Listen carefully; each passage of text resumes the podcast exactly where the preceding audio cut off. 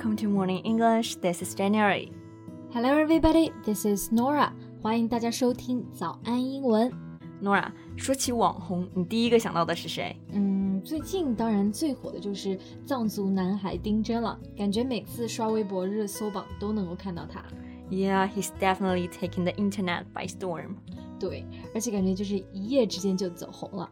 那么刚刚 Jane 呢就说到一个表达，take something by storm。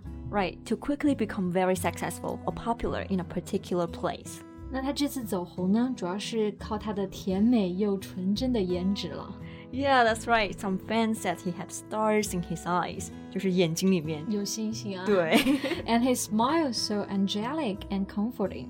对，有着天使般迷人的微笑。那我们知道，angel 是天使的意思，angelic 它是一个形容词，表示天使般的。嗯，那说到网红 ，internet celebrity。好像很多年前的初代网红，他们走红的跟现在是完全不一样的路线。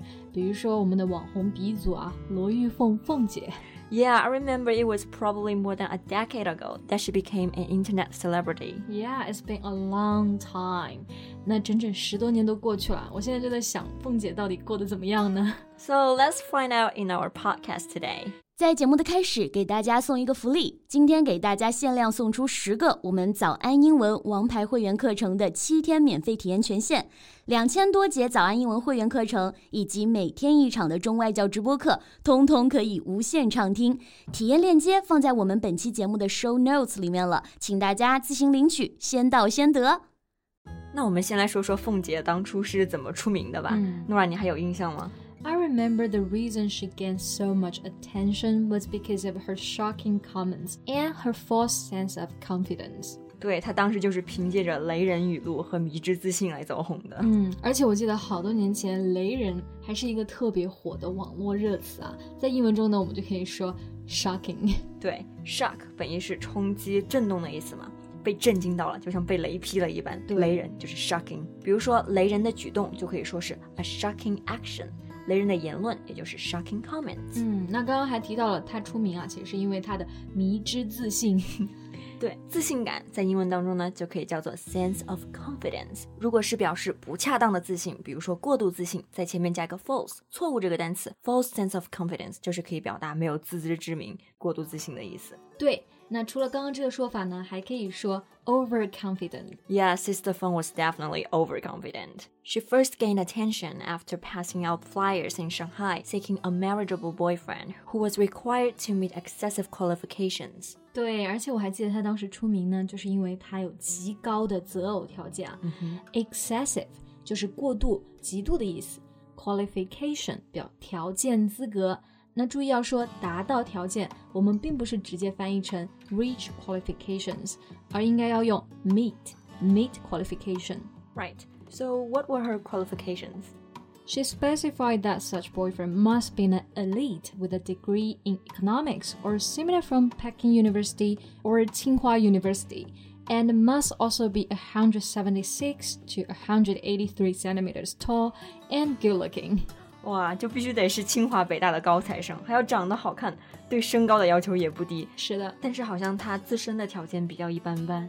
Yeah, at that time she was working as a cashier at the Carrefour in Shanghai. 她当时就是在上海的家乐福当收银员。我还记得她当时还有一些雷人语录。For example, she called herself the brightest human being in the past three centuries and added that she would remain the smartest person for the next 300 years. 就是说，他觉得自己的智商前后三百年无人能及，还是真的就是前面说到迷之自信啊。I guess she made comments like this only to seek publicity. Yeah, publicity 就是有人尽皆知的意思，seek publicity 就是炒作、博眼球、博出名，都是可以用这个表达。Yeah, and she did become famous, but also she became the laughing stock of the whole nation. 对他这样也就成了全国人民的笑柄啊。那么笑柄在英文当中就是 laughing stock。laugh 我们知道是嘲笑、笑的意思，stock 它有树干，那么 laughing stock 就是指那种受人嘲笑的人。Yeah, but publicity did not translate into financial or marital success. 他的炒作和出名似乎并没有给他带来物质上的成功啊，他的经济状况也并没有改善很多。之后他就好像出国了，对吧？Right. In 2011, she had relocated to New York City. She said she had gone to the United States to pursue her dream of becoming a Wall Street financier. 那么在2011年呢，她就远赴美国，追逐她成为华尔街金融家的梦想。嗯，那追梦啊，我们就可以用到一个英文表达 pursue one's dream。